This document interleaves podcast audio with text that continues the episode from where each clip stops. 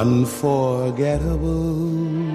Olá, amigos! Eu sou o Alexandre e esse é o minicast de Watchmen. No programa de hoje, vamos comentar o sétimo episódio da primeira temporada e para falar dele com a gente tá aqui, claro, Davi Garcia. Pois é, cara, sétimo episódio e o negócio tá esquentando pra caramba. Confesso para vocês que eu ainda não sei se eu gostei muito desse episódio ou se, sei lá, vou esperar mais algum para ver se tem lógica no que, que rolou naquele final ali. É, eu gostei com ressalvas. Tem algumas coisas que eu não curti tanto quanto das últimas semanas. Mas vamos lá. Também para falar de Watchmen tá aqui Felipe Pereira. Vamos, aproveitar aí que pra, o próximo, provavelmente não, né? Porque o preview já mostra que o Manhattan da Massa vai aparecer no, no próximo episódio, né? Uhum. Aí de repente assim, o Cruzeiro embala e, e não é rebaixado, né?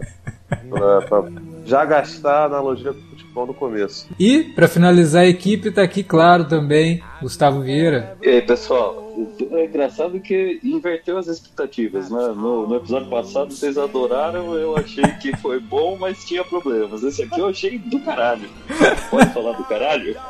Pode, mas o Gustavo e eu, a gente tem esse, esse, negócio, né? Tem muita coisa que às vezes eu gosto muito, ele não gosta, tem coisa que eu não gosto e ele curte, e tem coisas que ninguém gosta e só a gente gosta, tipo o Hulk do Ang Lee.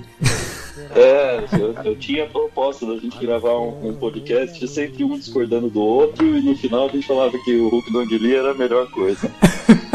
Mas a graça é essa, né, cara? Que o podcast Cine Alerta tem divergência, né? Às vezes a gente concorda com tudo, mas tem uns aí também que rolam uns quebra-pau. É, mas às vezes isso também indica determinadas qualidades do que a gente vai comentar, porque quando gera essa discordância é porque tem coisa para discutir. Então, vamos falar de Watchmen, sétimo episódio logo depois da vinhetinha. A gente já volta.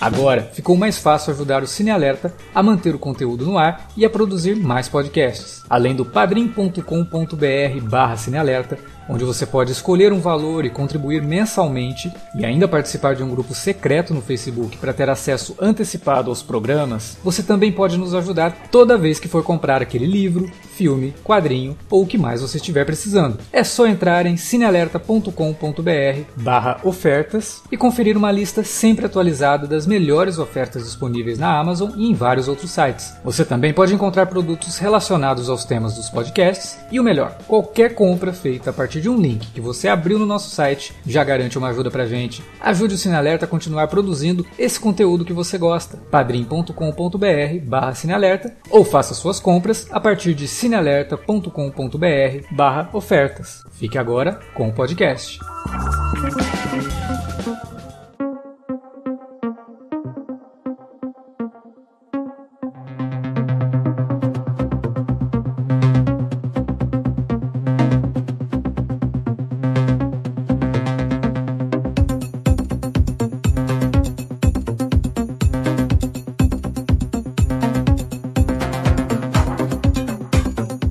Da gente começar a comentar esse episódio, eu vou ter que contar uma historinha para vocês aqui para poder me retratar de um negócio que a gente deixou de falar do episódio passado. Eu tô morrendo de vergonha porque eu esqueci completamente disso. Né? Nesse final de semana teve lá Black Friday, aquela coisa toda. Fui lá nas lojas americanas, não tinha nada na seção de DVD e Blu-ray. A única coisa que eu consegui encontrar foi o DVD edição comemorativa do DC A Nova Fronteira, né? Saiu aqui como Liga da Justiça Nova Fronteira, que é a adaptação da graphic novel escrita e desenhada pelo Darwin Cook, que eu adoro, acho excelente. Eu não leio A Nova Fronteira já tem muito tempo. Eu li quando saiu é, e depois até tenho o encadernado, mas não li, não reli no encadernado. E quando eu cheguei em casa, coloquei o DVD para rodar e, e, fui ver os documentários, porque tem um documentário sobre o Darwin Cook, porque essa edição saiu na época que o Darwin Cook tinha morrido, né? Então eles fizeram uma edição especial com documentário sobre ele e tudo mais, bem bacaninha, curtinho, bem bacana. E aí de repente entra no documentário uma parte parte sobre um personagem que o Darwin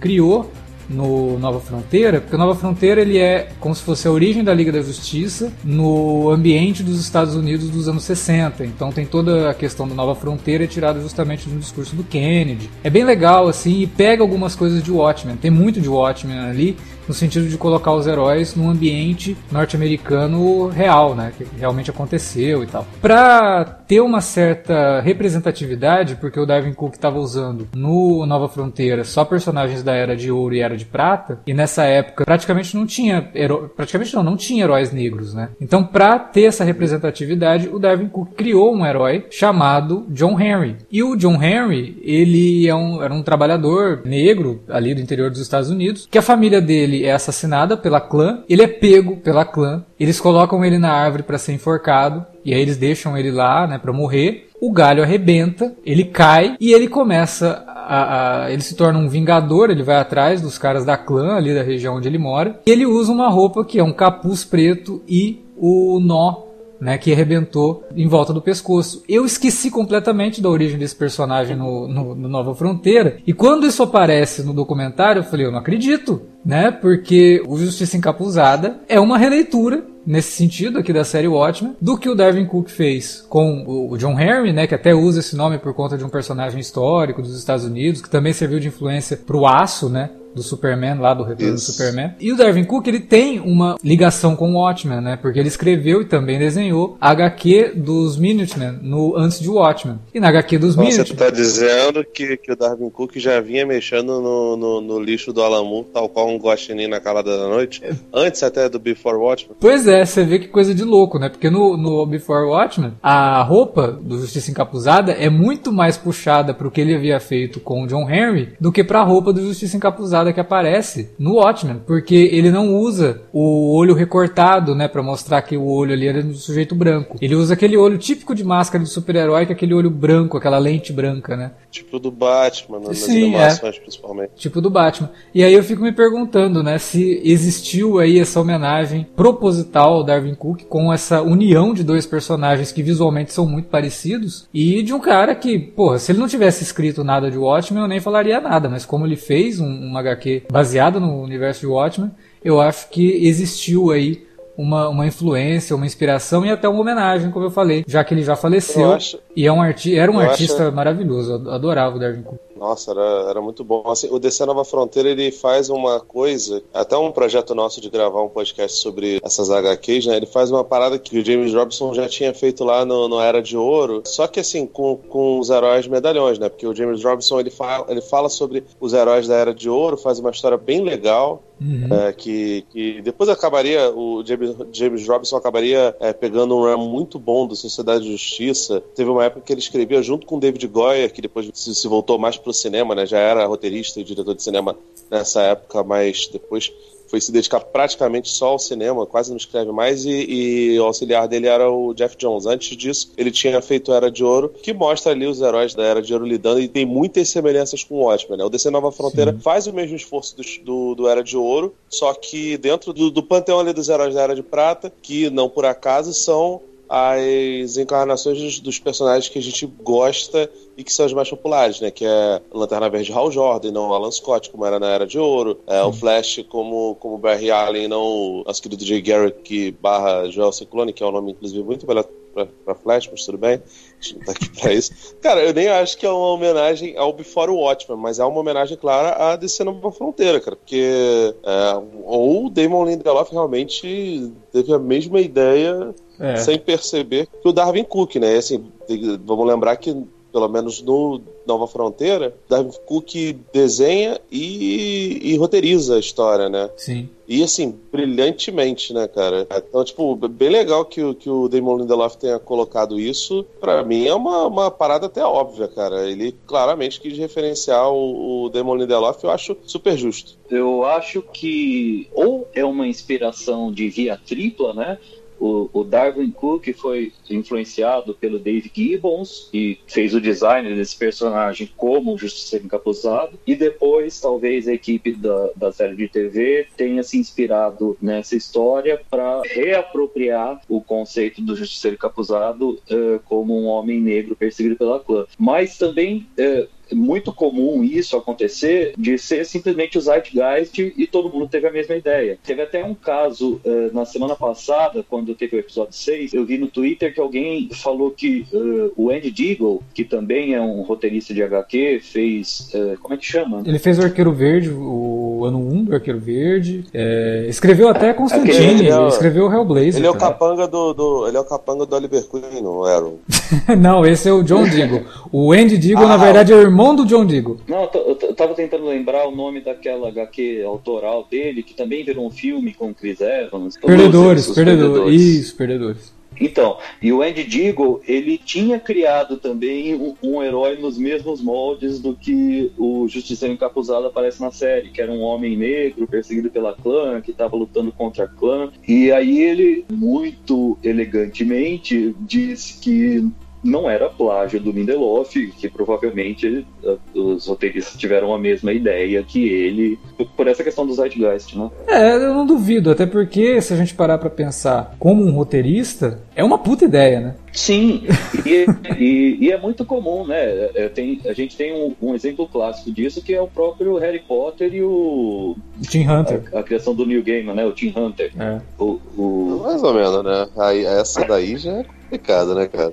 Ah, não, não é, não, cara, porque não tem nada a ver. Se você já leu o livro da magia, você vai ver que não tem nada a ver com Harry Potter. As semelhanças É. são mais visuais do que temáticas, assim. O Tim Hunter é uma outra Não, pegada. não, é o visual. É o visual. Ah, e- e, e já que a gente está fazendo um, um meia-culpa aí sobre o episódio passado, eu também tenho um, tenho uma correção. Lembra quando a gente estava discutindo no episódio 6 sobre aquela questão de foi retcon ou não foi retcon em cima do Justiceiro Encapuzado? Uhum. A- sobre aquela questão de ele ter falado na HQ para não misturar o papel dos Minutemen com política. Uhum. É, então, realmente foi uma retcon, porque no testamento do Capitão Metrópolis que aparece na Wikipedia, o próprio Capitão Metrópolis faz ali uma alusão ao Will usar essa frase é, de forma irônica depois que o próprio Capitão tinha pronunciado, né? Sim, É, sim. como foi uma justificativa para calar a investigação do Will contra o Ciclope, né? Pra variar, eu tinha razão, né? É, mas é o que a gente tinha falado no testamento do, do Capitão Metrópole, ele fala que ele fala aquilo pro Will, né? Então quando você falou do retcon e tal, eu falei, ah, depende, porque ele pode realmente ter pego aquela frase e ter falado aquilo no momento pra, pra apaziguar a coisa e falar, tipo, é, essa daí é a, é a postura do grupo mesmo, então foda-se, né? Vou ter que me comportar como um de vocês, como um branco, né? Então vamos. É, mas o, o Capitão Metró- o Capitão Metrópolis fala isso textualmente na carta. É, Ele é. fala: eu, eu me arrependo de, de ter dito isso, Sim. e eu entendo como você falava isso de forma irônica e tal, tal, tal, pra pegar no meu pé. É. Então fica aí a correção.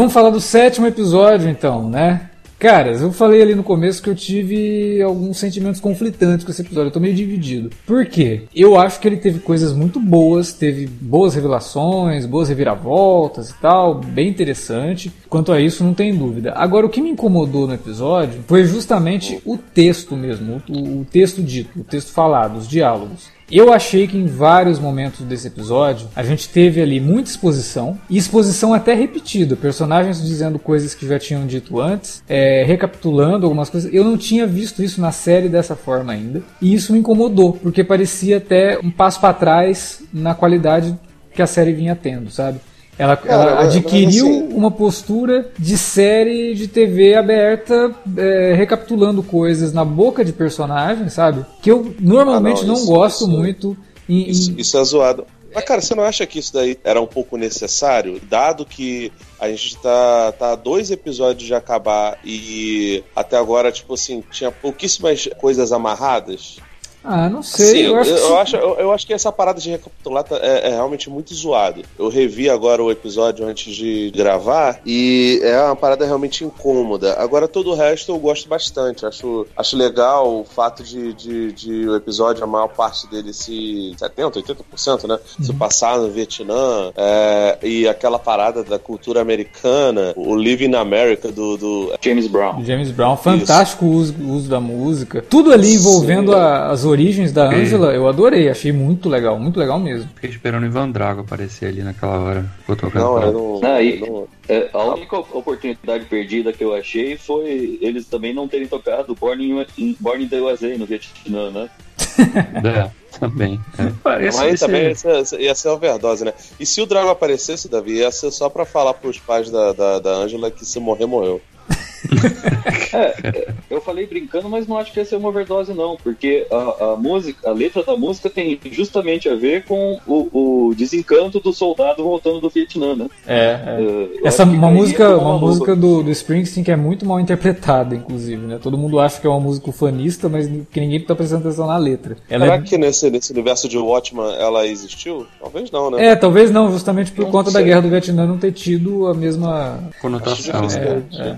E o Rock 4 também não, né? Porque os Estados Unidos e a União Soviética já tinham feito as pazes. Mas o é Ivan Drago existia, cara. Isso daí não adianta você falar que não existiu, porque ele existiu. Provavelmente o Rock 4 ia ser contra o, um chinês, alguma coisa assim, né? O, você estava falando da exposição, cara. Ela me incomoda também um pouco nesse episódio, mas ao mesmo tempo eu acho que eles, eles sabem, eles têm consciência disso. Tanto que em, em alguns momentos a própria Lori ela fica lá, tá, agora a parte você vai me contar seu plano aí, não sei o que, tá, lá, vai, corta essa parte aí. E mesmo assim o cara fala, né? O Kine fala, depois a.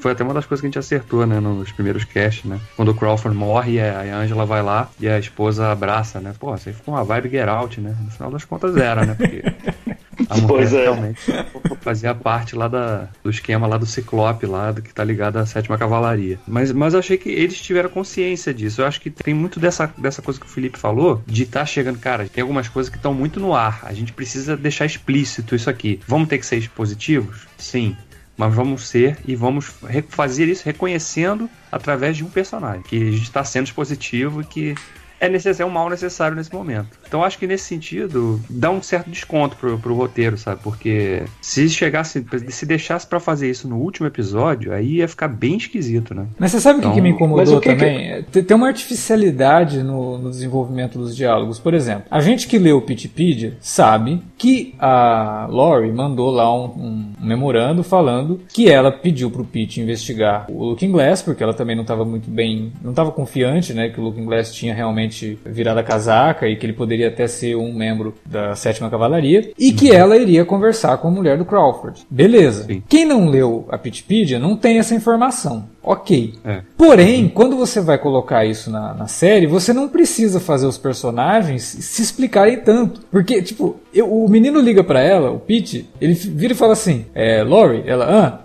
ah, quer dizer, a gente Blake, né? Ela, ah, o que, que foi? Ele, então, lembra que você disse para eu vir aqui na casa do fulano, quer dizer, do Looking Glass, para poder investigar? Pra... Ele repete o que tá no, no, memorando. Não precisava disso. Ele simplesmente falou, ó, é, eu vim aqui na casa do cara para investigar e tal, e aconteceu alguma coisa Mas aqui. Aí, Sabe? Mas ia ficar meio solto, né? Tipo, ah, vim aqui do nada, assim, tipo... Não, mas é que... real, é que eles... A Pitch, ela, ela serve como um anexo, mas de fato eu não dá sei. pra você considerar não, ela sei. como parte da, da, da, narrativa. E essa parte foi escrita pelo Manuel Carlos. Ficava, ô oh, Lori, tudo bem, querida ex espectral. É, bem por aí, parece um diálogo de anime ruim, sabe? Que o cara se explica, e ela depois também. Ah, então, eu tô aqui na casa da viúva Crawford, porque eu também desconfio que ela, não sei o que, não sei o que, não sei o que. Porra, dava para falar isso de uma forma mais natural, não soar tão didático, sabe? Essas linhas específicas ficou parecendo que estavam. A gente tá vendo um episódio com audiodescrição, né? Pro, pois é. Pessoas que têm dificuldade visual, porque, né, tipo, ó, agora a personagem está na casa do cara que morreu no primeiro episódio. Exato. E ele vai falar com a viúva. Eu, eu achei muito forçado, achei muito forçado a forma como eles estão se expressando nesse episódio. A Lady True também tem alguns momentos assim que ela vai explicar algumas coisas para Angela e que ela se torna um pouco expositiva e um pouco didática também para poder explicar. Eu, eu, eu acho que a série tá, ela vai muito bem sem precisar ficar pegando na mão do espectador toda hora, sabe? Então. No caso da Lady True, eu acho até que é tranquilo, porque é, eles meio que mostram isso como se fosse parte da, da, da, da, personalidade dela, sabe? Ela é tão presa no arquétipo de, de asiática sábia que ela até exagera, sabe? É, é um pouco caricata a situação. Pode ser. É um, é e, ela é, e ela é uma figura meio caricata por natureza, né, cara? O fato dela tá, tá vestida ali como se fosse um vestuário quase alienígena. Tem hora ali que tu fica pensando até que ela tá. Saca no, no, no na série clássica de Jornada das Estrelas, quando tinha é, eventos, assim, festas, esse negócio, o cara tá vestido. Traje de gala. É isso, é o traje de gala. A qualquer momento vai aparecer o Shatner ali falando, olhando pra cá. Com, aquele, com aquela roupa verde, costura dourada, isso. né? falando meio Celton Mello, tá ligado?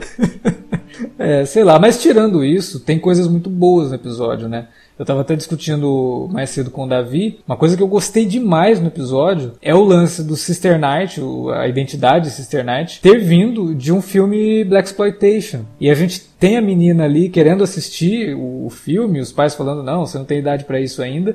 E em determinado ponto depois ela falando: ah, ela se parece comigo que é uma questão de identificação que acabei de falar, né? Nova Fronteira se passa lá na Era de Prata, não tinha herói negro, né? Então o garoto negro, a garota negra que ia ler um gibi, não tinha um personagem para se espelhar, né? Eu ia assistir um filme de ação, não tinha um personagem para se espelhar. E é legal ver isso aqui na série, a série mostrando a importância, ah, né, de você não, ter personagens. Não só isso, com... tipo assim, primeiro, primeiro mostrou que a que a Darla conseguiu parar de falar que nem uma matraca. no Shazam. E, e, isso, exato. E segundo, cara, é, é, bem legal porque, por mais que seja uma coisa bem pequenininha, mostra ali um background do pai da Ângela, que me foge agora o nome do, do pai, o Willzinho, o Juninho.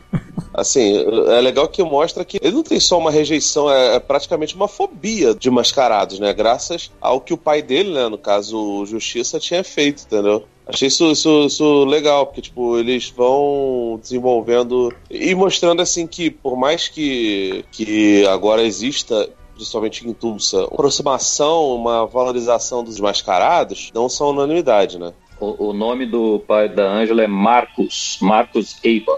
Aliás, esse, o, o negócio estava, eles talvez até adiantando um pouquinho a, a, coisa da revelação final, mas o, o lance do, do marido dela se chamar, ter o sobrenome dela, já era uma, meio que uma pista, né? Porque e... dificilmente isso acontece, né, com, é, já tinha sido no mínimo, dito. No mínimo o cara mantém o nome dele e incorpora o nome da esposa também, mas. Já tinha sido dito Esse... na série que ele tinha um problema de amnésia? Cara, acho que então... eles mencionam alguma coisa disso sim, no primeiro ou no segundo episódio. É, eu acho que foi um negócio tão ampassão e a gente tava tão ah. desligado que eu, eu também fiquei me perguntando se já tinha sido falado disso antes. Não, porque o episódio eu... entrega muito isso, porque a Lady True, quando vai conversar com ela, fala: ah, não existe esse negócio de amnésia igual a gente vê nos filmes. É, é muito raro o caso de amnésia total, não sei o que. E ela tá falando do marido da Ângela. Aí você já fica não. meio assim, você fala, opa, peraí, aí acende aquela luzinha amarela, né? Aí uhum. depois, azul. ainda não, azul vai acender depois. A azul só acende quando a Lady Trio fala para ela que o Manhattan tá na Terra já. Aí você liga os pontos antes de, de tudo acontecer. Você fala, ô oh, caramba, não é possível, mas peraí. quando, ela, quando ela fala isso, depois ela fala, ah, por que você não vai perguntar onde ele tá, não? Eu, na minha cabeça veio aquele pam, pam, pam. mas eu, então eu sou mais ingênuo, que eu não, não tinha sacado nessa hora que era o Cal. Uh, eu pensei, Pô, será que é o Topper? Porque o Topper tinha mexido lá com o castelo, igual é, aparecia é. na TV, o Manhattan. Eu só fui perceber que era o Cal mesmo lá na sala.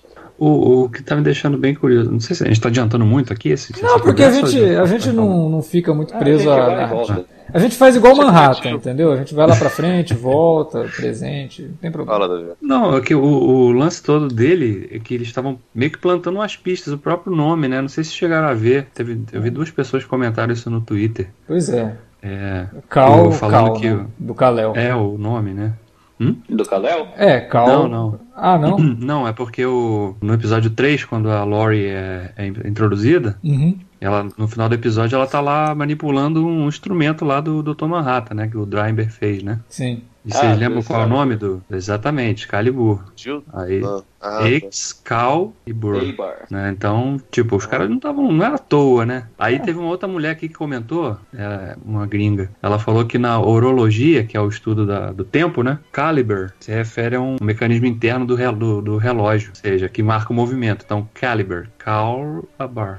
É. Né? Então, interessante, então, interessante. Os caras brincando esse tempo todo, o nome tava ali, né? E por isso que eu chamei a atenção pro, pro fato do, do, dele usar o sobrenome dela, né? Uhum. Ele aparentemente não tem um. Ele não tem família, né? Não tem, sei lá, ela achou o cara lá no Vietnã e casou é, com o cara, isso... o cara não tinha background não, nenhum, o cara não trabalhava. Quem, né? quem, quem viu o Gerdau sabe que ele não tinha família, nunca teve.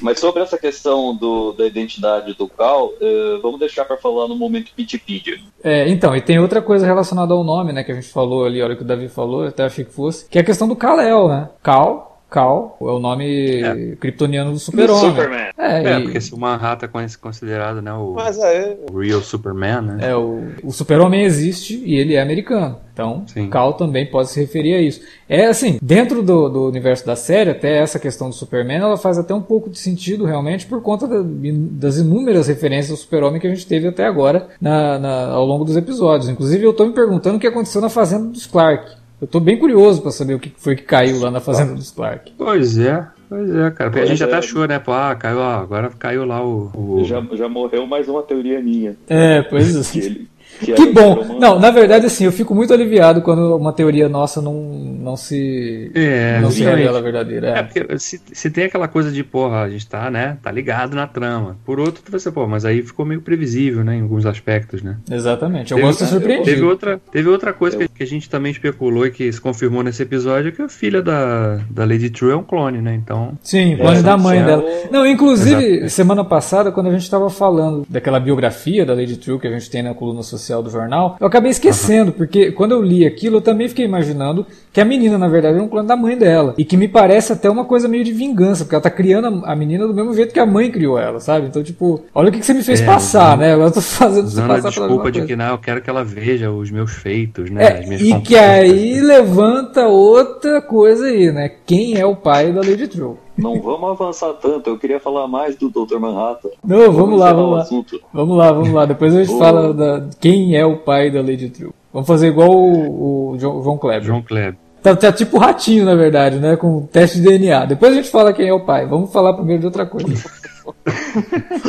é, essa revelação do Cal ser o Dr. Manhattan e da Angela saber disso o tempo todo ela me deixou tão descaralhado da cabeça é. que é, é, eu, eu achei que não ia ter o que falar nesse episódio. Eu fiquei totalmente sem palavras. Eu falei, dessa vez vai ser minicast mesmo.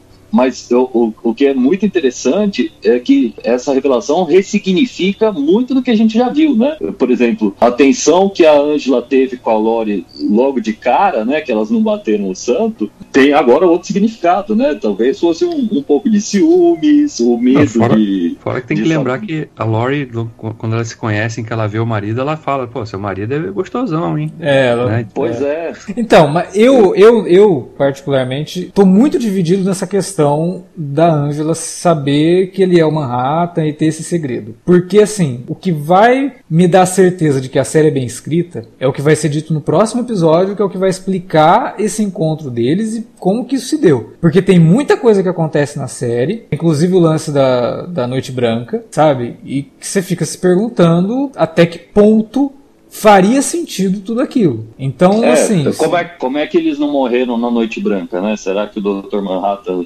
estalou os dedos? Então, aí é que tá. Pode ter sido realmente uma intervenção do Manhattan, mas ao mesmo tempo, sei lá, tem muita coisa estranha que ficou muito estranha ao longo da série se você levar em conta que a Angela tem esse segredo ali o tempo todo, sabe? Então tomara que o próximo Sim. episódio amarre bem isso daí, porque senão Fica uma é. coisa meio sem sentido. Davi, eu acho que teve uma, uma, sensação cara, parecida. Né? Tem cara Não, é por isso. amarrar, porque, porque, tipo, todas as cenas do, do preview mostram não, ali não, o, o, a gênese do, do, do, Pode considerar o preview, né? Senão a gente. Considerando o que a gente viu nesse episódio, fica no ar, né? Fica muito no ar fica no ar e, tipo, eu, eu tô bem nessa linha do Alexandre aí de, cara, vai depender, pode ter sido uma virada foda, mas vai depender da lógica que vai ser apresentada para explicar isso. Se, se, eu tiver que chutar, eu diria que vai ser quase como o episódio que, que teve, o anterior, que teve um episódio todo dedicado ao, ao Justiça Encapuzada. Vai ser isso para mostrar como o Manhattan voltou e como ele se amarrou com a Angela, cara. Porque as cenas que aparecem no início, no, no, no preview, são só dele ali, né? Pegando lá a máscara do Bolívia Zica, do Desimpedidos, lidando com, com, com a própria Angela, né?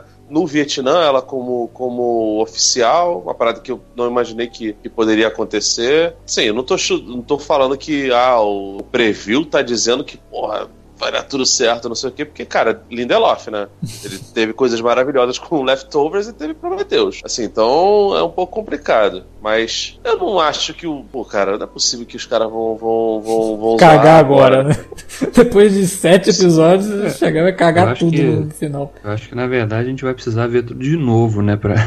É, talvez seja. o último é... episódio. Porque não, é, pra, sim. Pra, É. Mas isso daí eu acho que é o maior mérito do roteiro e da edição da narrativa. É que eles conseguiram recriar essa sensação de ó que a gente tem lendo o quadrinho. É, é, de que a, quando a gente lê uma edição, primeiro a gente fica completamente perdido, que diabo aconteceu, que coisa maluca, e depois a gente volta e relê o que aconteceu antes e fala, putz, isso aqui estava tudo amarrado desde o começo. Eu acho que esse é o grande mérito tanto do roteiro quanto da, da edição da narrativa. Não, isso é verdade. Eles conseguiram emular bem essa sensação que a gente tinha com a com o HQ, né? Mas vamos manter aí um suspense aí pro, pros dois últimos. Eu quero acreditar também que os caras. Porque, pô, até aqui, até antes dessa revelação, tava tudo muito bem, né? Encaixado, né? A trama tava bem legal, os personagens são ótimos, a reintrodução dos personagens que a gente já conhecia também. Acho que tirando o Vine, né? A gente pode até falar dele também, que sei, hein? Essa trama do Vine aí ficou parecendo que não vai dar em nada isso aí. Porra, Você já tá acabou.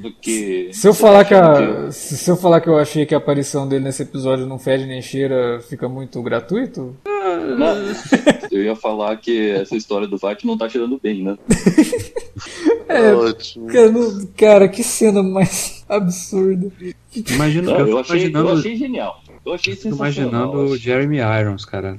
Então aqui o roteiro da sua participação no episódio 7. Você não fala nada, mas eu, eu, não sei, eu achei tudo muito estranho e mais estranho ainda é aquela aquele raccord entre ele e a estátua dele que eu começo a me perguntar se aquilo é uma estátua mesmo. É, eu, eu vi uma teoria nesse sentido. Agora, pensando nas nossas teorias passadas, eu já não tenho certeza sobre ser o Dr. Manhattan que criou aquele invente na Lua de Júpiter e prendeu Ozymandias. Eu volto a achar que a Lady Trio está no comando daquele lugar, principalmente pelo Lago de Clones e pelas várias referências de astrofísica que ela faz, tanto na Wikipedia quanto na apresentação do relógio do milênio. E eu também não descarto a hipótese da prisão do White ser um autoexílio para ele espiar seus próprios pecados. E que saiu do controle. Acho... Pode ter saído do controle por conta dos clones, né? É, talvez. Tem o lance da piscadela lá, né? A promotora, né? Fala, ah, não sei é. o que, cometeu isso, sei o que, depois olha pro lado dá aquela piscadela pra ele, ó, oh, isso aqui é só um teatrinho né, pra... Mas não sei, cara.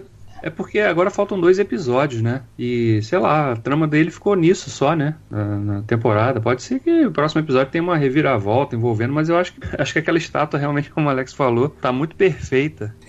eu acho que, sei lá, o cara tá. Na verdade, ele tá em coma e ele tá. Teve, teve memórias induzidas na cabeça dele para ele ficar preso eternamente num looping ali de tentativa pô, de fuga de um lugar que não existe. tinha prometido que não ia fazer mais analogia com futebol, mas, pô, o Davi também tá ligado nisso daí, cara. A considerar pelas, pelas estátuas de jogadores de futebol que a gente já viu, depois o ouvinte, se quiser procurar a estátua do Cristiano Ronaldo, você vai ver a diferença Cara, é um negócio assustador. Então, assim, a chance de aquilo ali ser ou o, o Violet original e o, e o que tá solto ser um clone, ou ser um clone que tá ali, sabe, embalsamado é gigante, cara. Porque, pô, ou, ou, sei lá, a, a, tecnologia de Watchman permite que, que as pessoas façam, façam coisas melhores, né? Estátuas melhores. É, mas assim, eu tô é. levando em conta que, na verdade, o julgamento dele resultou naquela estátua, talvez. Não, né? então aquela coisa que, que é dita no primeiro episódio, né? Vai estar morto. Né? Aquele ali é um clone dele e, ele, e ela implantou as memórias do White nele. Eu acho que o que o Alex está falando é que o White está dentro da estátua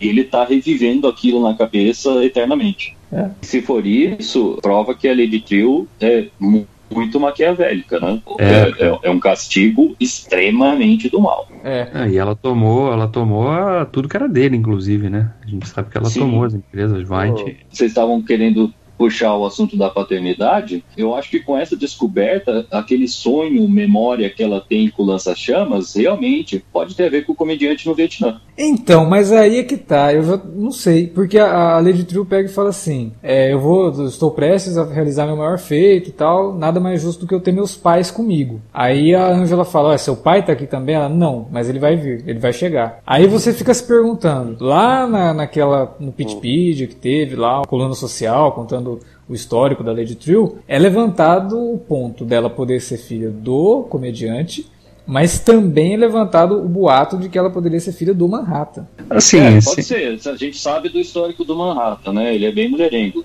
É, e outro personagem que a gente talvez não esteja levando em consideração por conta do estado atual dele. O White. Porque a Lady True ela é criada como a mulher mais inteligente do mundo. E Eu ela acho mais provável ser o White, cara, porque, cara, qual seria. Em que parte do, do, do tempo o Manhattan teria que estar na Terra para isso acontecer? E assim, considerando que depois que acaba o- a- o quadrinho, ele vai pra pra Marte, né? Ele resolve ficar lá no exílio dele. Ele abre mão desse exílio para poder ficar com a Angela em algum momento da, da, da, da história, né, corriqueira. Vamos supor que seja, sei lá, anos 2000, talvez. Anos 90, não sei. Anos 2010. não sei, Finalzinho quanto de anos eles estão 90, vai, digamos. Pra ele gerar a Lady True é um pouco complicado. O Violet já, já acho mais provável.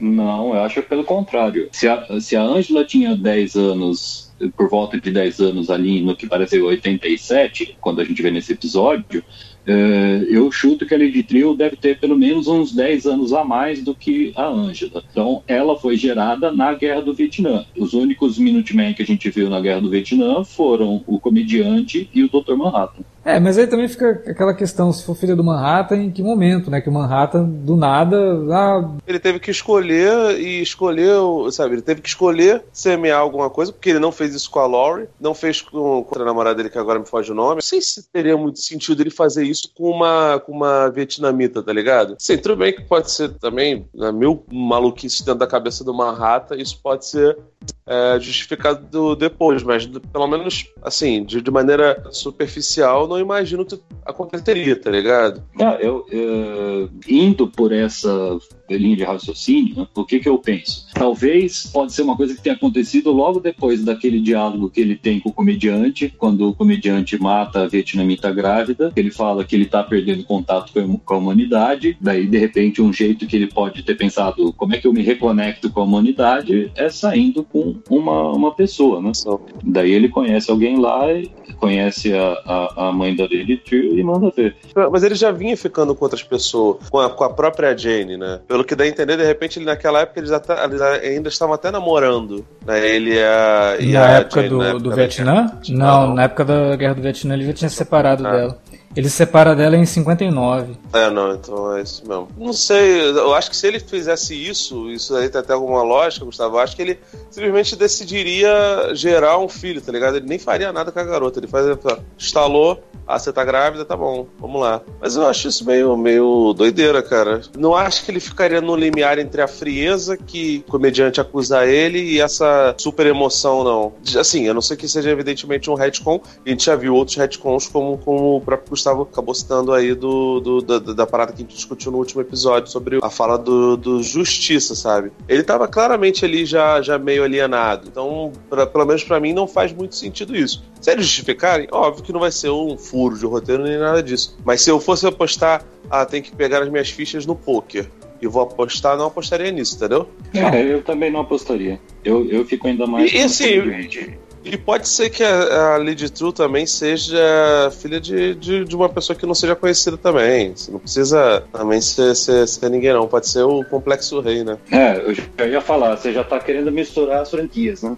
Não, não. Eu, Uma coisa que eu, eu queria falar sobre o Vietnã. Vocês tiveram essa mesma sensação no começo do episódio, com aquele início no Vietnã? Parece que tem uma ligação eh, visual, eles querem passar uma ligação visual entre a dominação violenta dos brancos, da, da Ku Klux Klan, sobre os negros no- nos Estados Unidos, uma ligação com a dominação dos Estados Unidos sobre o Vietnã, eh, misturando as lembranças do Will eh, com as da Angela criança, e também o teatro de marionetes do Dr. Manhattan dominando os, os Vietcongs, mostrando esse ciclo de violência gerando violência Sim, que ficou- a gente discutiu no, no episódio passado. É, ficou bem claro isso, né? Que eles fazem realmente essa, essa associação entre a mentalidade ali da Ku Klux Klan com a mentalidade tipicamente norte-americana de chegar no lugar, vamos tomar isso aqui, vamos dominar isso daqui, que a gente até tinha discutido, eu acho que no segundo programa, ou, ou- no primeiro, não lembro, que a gente até discutiu a questão do colonialismo, que não é, na verdade, colonialista, mas sim imperialista,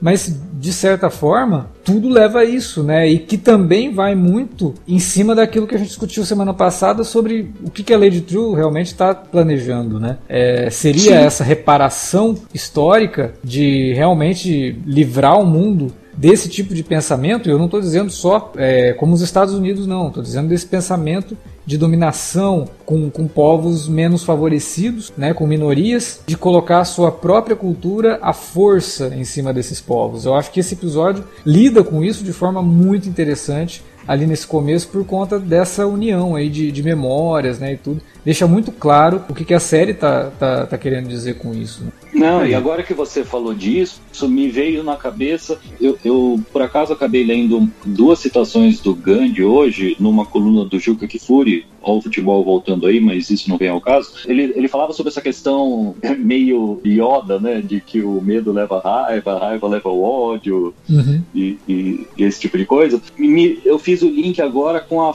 o discurso da Lady Trill lá na inauguração do relógio, que ela fala que a maior falha dela foi a nostalgia, né? Uhum. É, que é, é, ela criou aquilo como uma forma de libertar as pessoas dos seus traumas passados, mas as pessoas preferiram continuar revivendo os seus piores momentos para ter como desculpa não dar o salto para a evolução, né? Isso, inclusive, é um, um, tópico discutido no DC Nova Fronteira, né? É a ideia de, poxa, o ser humano surgiu na Terra, tem inteligência, descobriu como utilizar ferramentas e o que, que ele faz com essas ferramentas?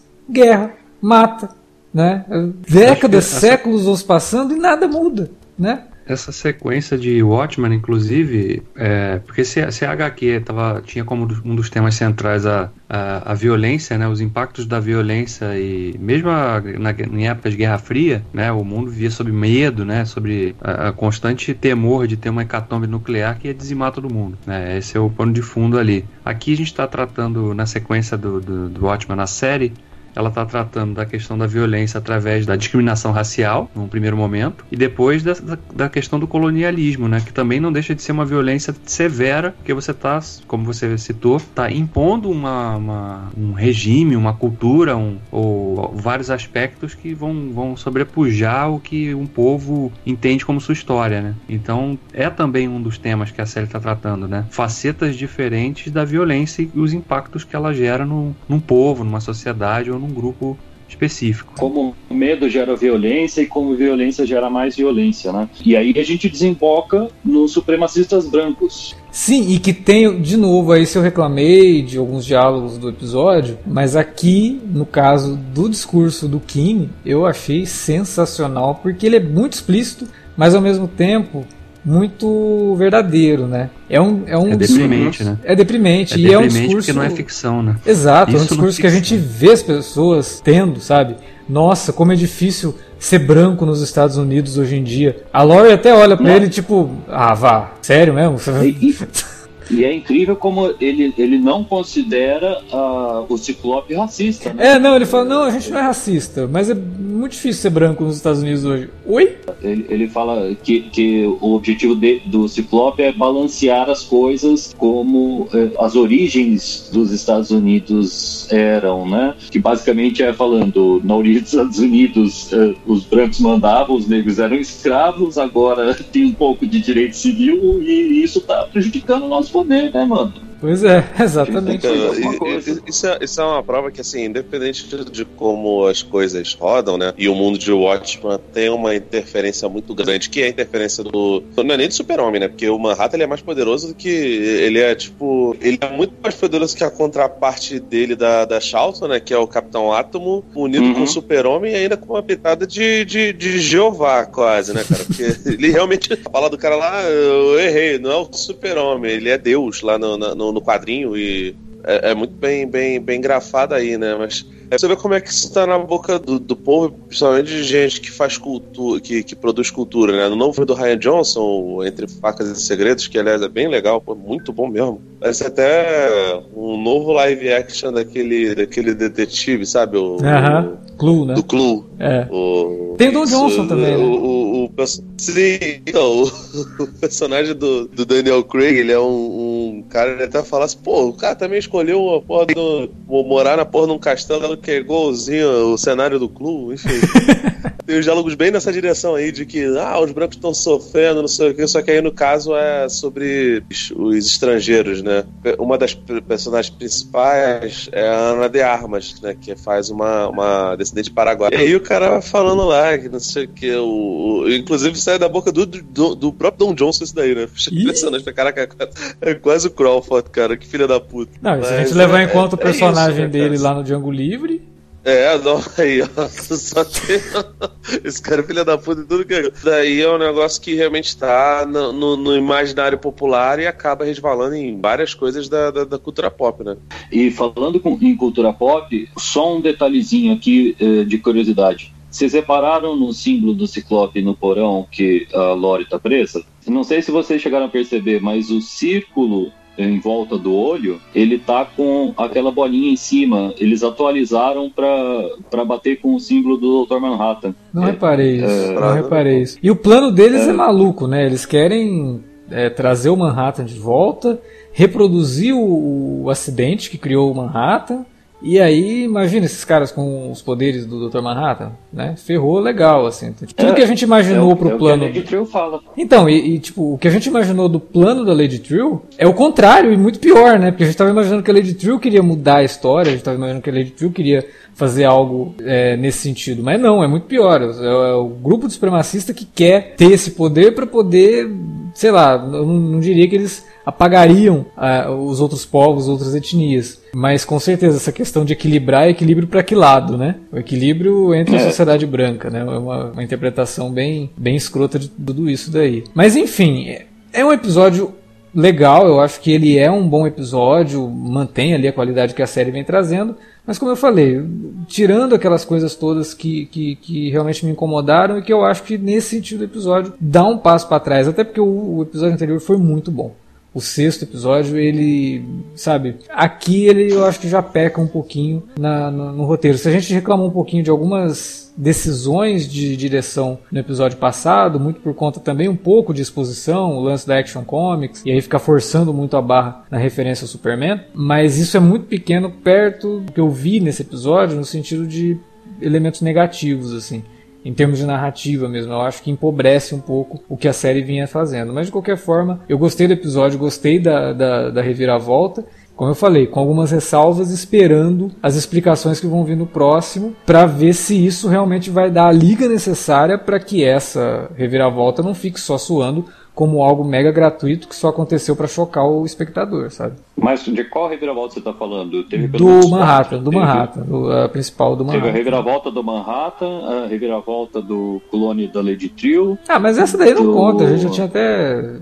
adivinhado que a menina era um clone. É, mas não que era a mãe dela, né? Ah, sim, mas essa é pequena. Assim. É mais pela questão do Manhattan, né? Do Cal ser o Manhattan e a Angela ter conhecimento disso esse tempo todo. Então, assim, eu acho que para amarrar isso é que, é que vai ser o grande truque da série mostrar se ela é realmente muito boa ou se ela só tá se apegando à perfumaria para deixar a gente encantado, mas na verdade lá no fundo ela não é lá essas coisas. Eu, eu fico com a primeira opção. Eu acho que ela é realmente muito boa e eu acho que ela vai amarrar tudo direitinho, sim. Teve uma reviravolta que a gente não comentou ainda, né? Eu acho que tá na hora da gente falar, tirar o elefante da sala. Verdade, esqueci disso. Que diabo é aquilo? Pois é, cara. Eu não sei nem o que dizer eu, sobre eu, aquilo. Quem sem entender se era algo a sério sobre a tecnologia fantasiosa, né? Por exemplo, se tem a ver com a memória de elefante ser grande o suficiente para ajudar a limpar o cérebro da Angela absorvendo as memórias do Will se tem a ver com o tamanho do cérebro do elefante, não sei. Ou, sei lá, fiquei até pensando se não fazia parte de uma armadilha para sugar as memórias da Ângela.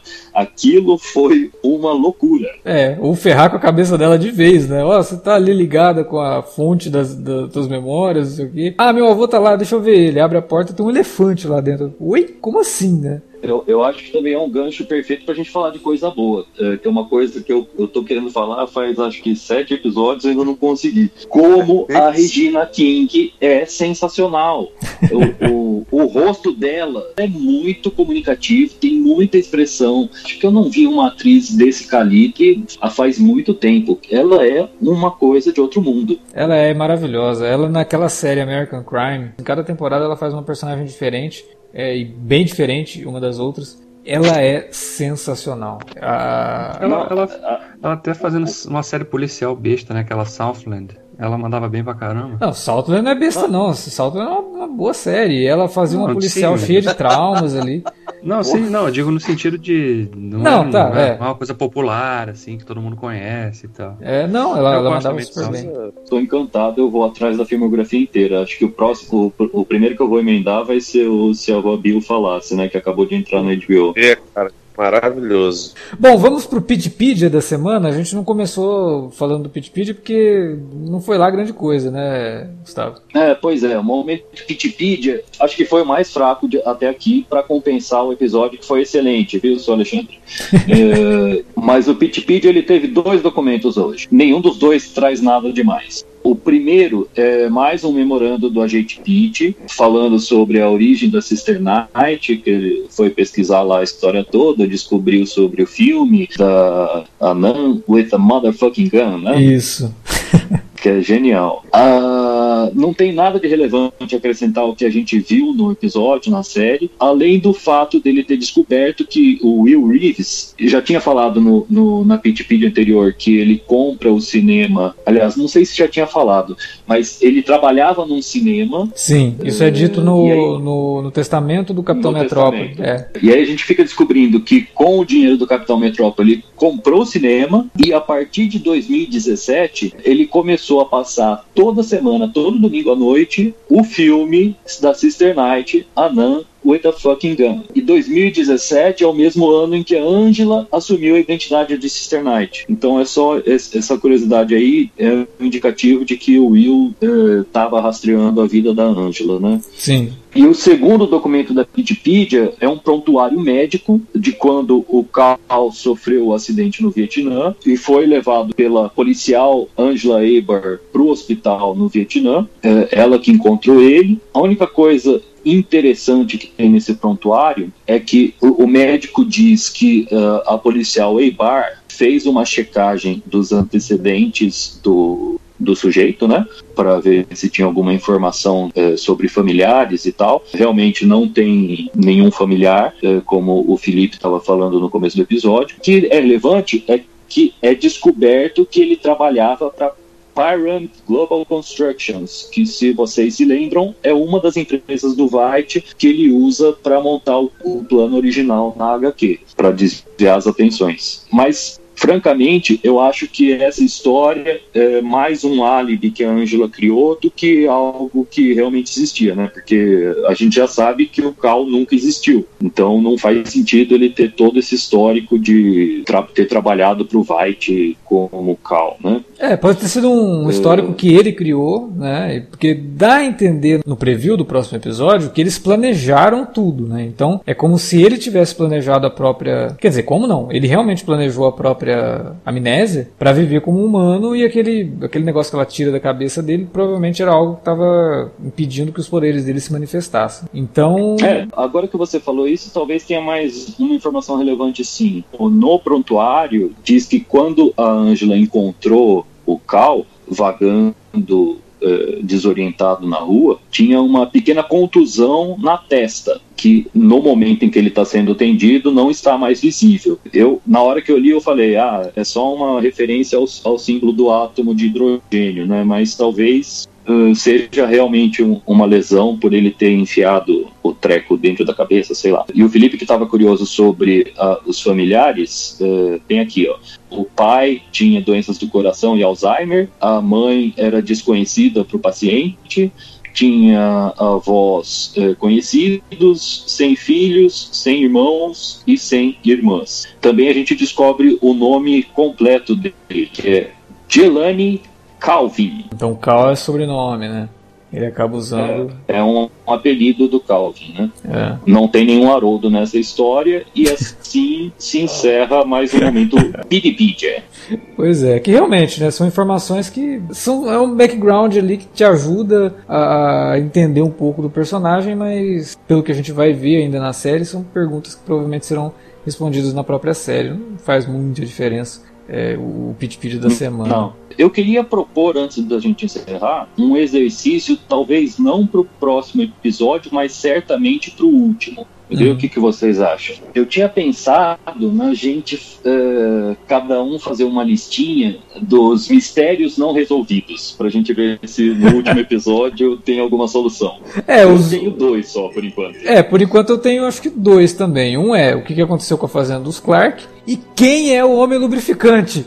É, o, o, meu também. Um, um, é quem é o homem lubrificante, que esse vai estar na lista de todo mundo. E o segundo, é, o que, que era o presente de Natal que a Angela ia dar pro Dr. Manhattan é, na noite na, na noite branca, né? É, talvez, né? Mas eu acho que isso daí tinha alguma coisa a ver com o histórico deles estarem tentando ter filhos. Eu acho que era alguma coisa do casal mesmo, sabe? Não era nada. Uhum não sei, eu, eu entendi. Bom, pelo menos naquela, naquele momento que a gente vê aquilo, eu entendi dessa forma, mas agora, como tem toda essa ressignificação é, da é. personagem. É. Realmente pode ter sido um mistério plantado ali, né? Talvez o desfecho da série seja justamente isso, né? Mas eu acho que era só algo relacionado à vida deles como casal e à tentativa que eles estavam tendo de ter filhos, né?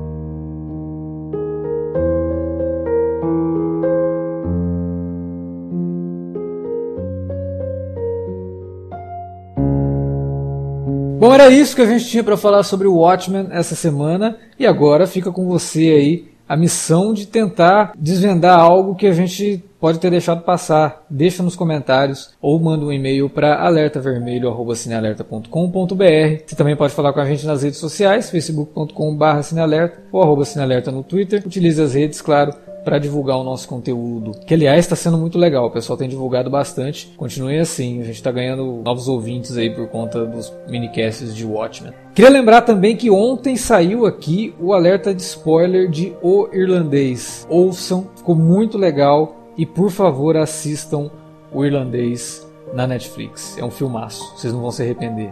Vão ser as melhores três horas e meia que vocês vão ter em 2019. E, fa e façam xixi antes, por favor. É. Pra... Sobrecarregado. Isso, é importante. Cuidem da saúde também. Então é isso, semana que vem a gente volta com mais Watchmen. Valeu pela audiência. Até a próxima.